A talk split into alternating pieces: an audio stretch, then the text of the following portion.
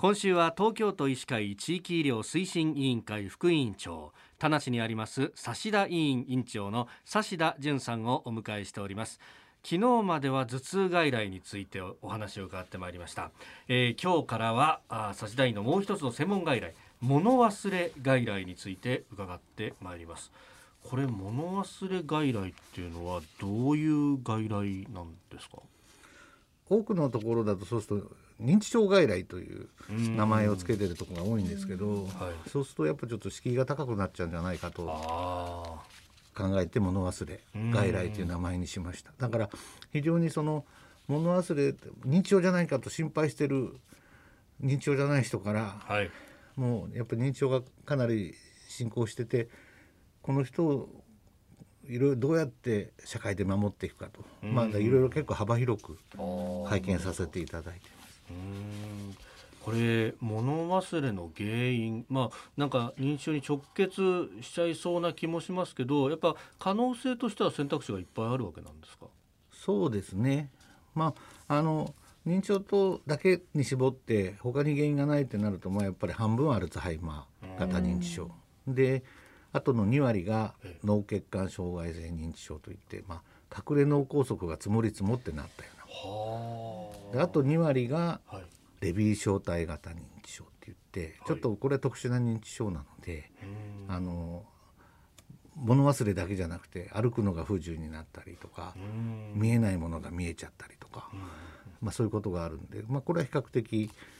反対にはうちへ来るよりも見えないものが見えちゃったりするんで結構精神科に相談に行く患者さんが多いようですけど。であ。との1割なんですね問題はね。あとの1割。他に原因があって物忘れというか認知症が来てるような患者さんがいて。まあうちの外来ですとなんかまず来た方は、はい、あの幸いうちにはあの CT があるので、全員 CT を取ってます。それでまああのそのあと内科的な問題っていうんですかね甲状腺というホルモンが不足しても物忘れが来たりとか。あとまあこれ西東京市でも結構問題になってるんですけど独居老人の独居の方が多くて、はい、そうすると食事が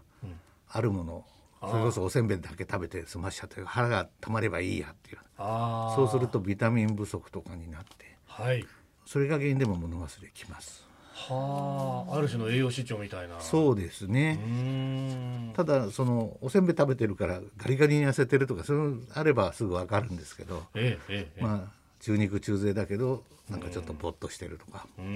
だこういうのを調べるために、はい、早朝の空腹時。やっぱごご飯食べたり時間でホルモン値のあ上がり下がりがそうですね。増減があったりとか食事のビタミンは当然食事の影響を受けますんで。はいまあ、その辺をチェックするので後日取ります。あえそれは血を取る？血を取ります。で血を取って、まあ、血液中のそれぞれホルモン濃度とかビタミンの濃度なんてまず調べないんですけども物忘れの人以外はそういうのを調べて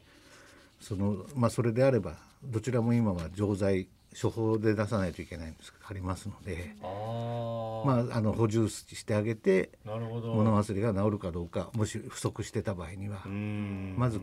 経過を見ると。ただ物忘れっていうのはあの原因一つとは限りませんので、はい、あのそれでまあ幾分良くなってもまだ今一つっていうんであればさらにステップアップを上げて、まあ、もう一度総合的に考えて、やっぱり病状的とか症状から言うとアルツハイマーなのかなということになれば、